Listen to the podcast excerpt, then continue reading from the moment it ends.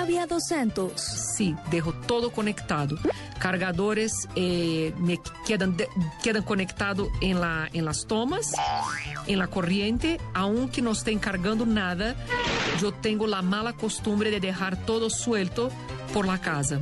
Juan Roberto Vargas. A veces se me quedan conectados los cargadores, pero friego mucho en la oficina o en la casa con que se desconecten porque sé que eso es gasto de energía. Dejar conectados los eh, cargadores todo el tiempo por secula seculorum. Eso lo mejor es quitarlos y guardarlos y estar muy pendiente porque eso es un atentado contra el planeta. Nelson Asensio. Siempre.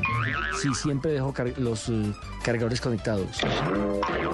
Marina Granciera. Sí, yo en la casa y en el trabajo tengo los cargadores de ese celular y jamás me los quito de ahí. Y si alguien me los quita, me pongo brava porque ya no sé dónde están. Manuela González. Unas veces los desconecto, pero unas veces se quedan conectados.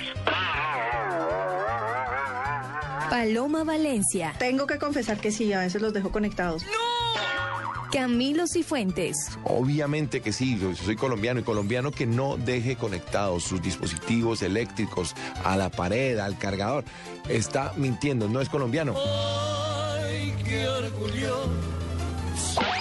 Mónica Rodríguez. Sí, dejo los cargadores conectados. Todos los cargadores. Tengo al lado el del BlackBerry, al otro lado el del iPod, al otro lado. Tengo todo conectado y lo dejo ahí conectado. Y yo sé que con eso, de hecho sé que eso consume luz. Pero ahí están, ahí se quedan.